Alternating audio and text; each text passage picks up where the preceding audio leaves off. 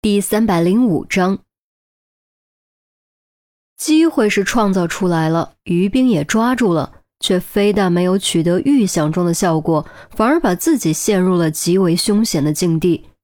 季兰英看在眼中，急在心里，可他手被反绑，想帮忙也无能为力。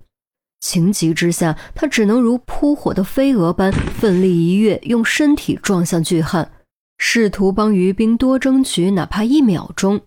因为他很清楚，现在这种情况，想逃出去就只能指望于冰。一旦于冰被抓，他自己也要跟着完蛋。然而，飞蛾扑火终究是自取灭亡，这一亘古不变的事实，从来不会因为个体的差异而改变。巨汉晃都没晃一下，随手一甩，就将姬兰英扫开。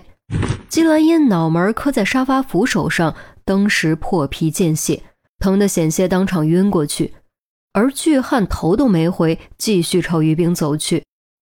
二人之间的距离本就不远，巨汉的步子又大，几步就到了面前。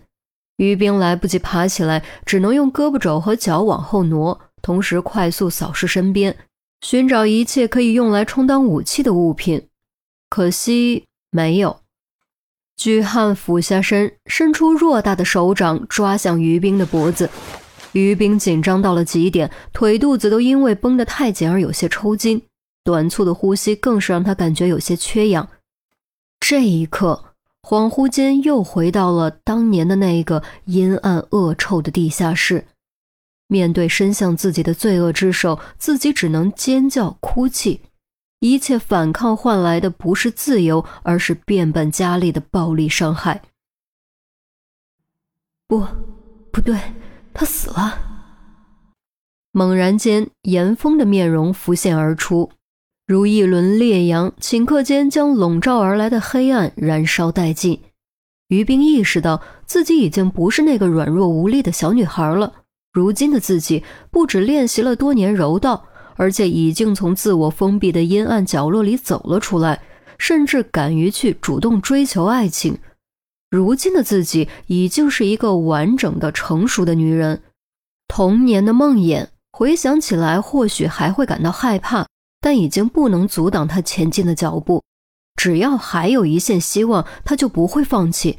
哪怕被俘虏、被囚禁、被伤害，她也会想尽一切办法活下去，活到和严峰团聚的那一天。所以，不要放弃。想到这儿。于冰的眼神重新变得坚定，深吸口气，强迫自己冷静下来，右脚悄然蓄力，准备给对方雷霆一击。要知道，他现在穿的可是高跟鞋，而且是跟儿很细的那种。以他的爆发力，如果能命中要害，即便对方块头再大，也绝对承受不起。而到了那时，他就可以带着姬兰英逃跑。至于该如何闯过接下来的重重关卡，逃出城堡外，到时候再说吧。这一切念头的转换都发生在瞬息之间。眼看巨汉的大手就要抓住于冰的脖子，眼看于冰绷紧的右脚就要抱起突袭，突然只听“嗖”的一声，似乎有锐器破空而来。巨汉再次体现出灵敏的反应，脑袋向后一仰，夺命的锐芒擦着鼻尖飞了过去，“哆”的一声钉在柜子上。赫然是一把闪着寒光的匕首。谁？巨汉和于冰同时转头，只见一个肩宽腰细、腿长、身形矫健如猎豹的男人，卷起疾风狂奔而来，跨进房间，一跃而起，一声暴喝，跨越三四米的距离，飞踹在巨汉肩膀上。严峰，严峰！刹那间。